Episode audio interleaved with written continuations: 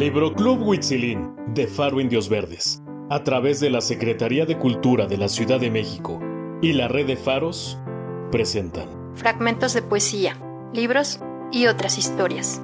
La oveja negra y demás fábulas, de Augusto Monterroso. El conejo y el león. Un célebre psicoanalista se encontró cierto día en medio de la selva semi perdido.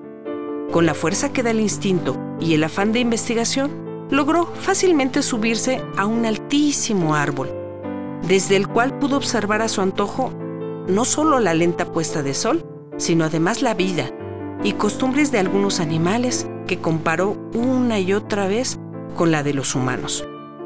Al caer la tarde, vio aparecer por un lado al conejo, por otro al león.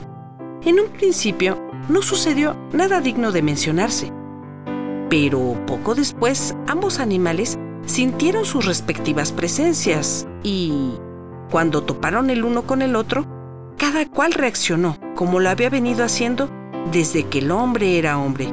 El león estremeció la selva con sus rugidos, sacudió la melena majestuosamente como era su costumbre y hendió el aire con sus garras enormes. Por su parte, el conejo respiró con mayor celeridad.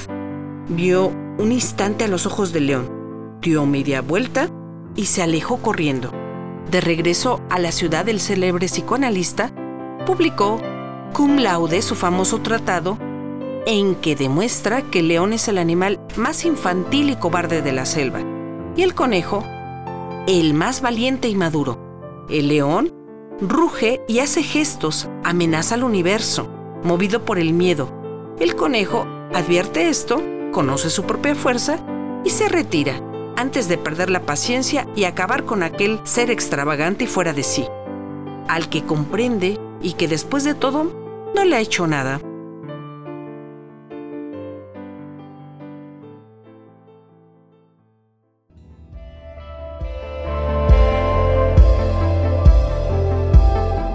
Una producción de Faro Indios Verdes.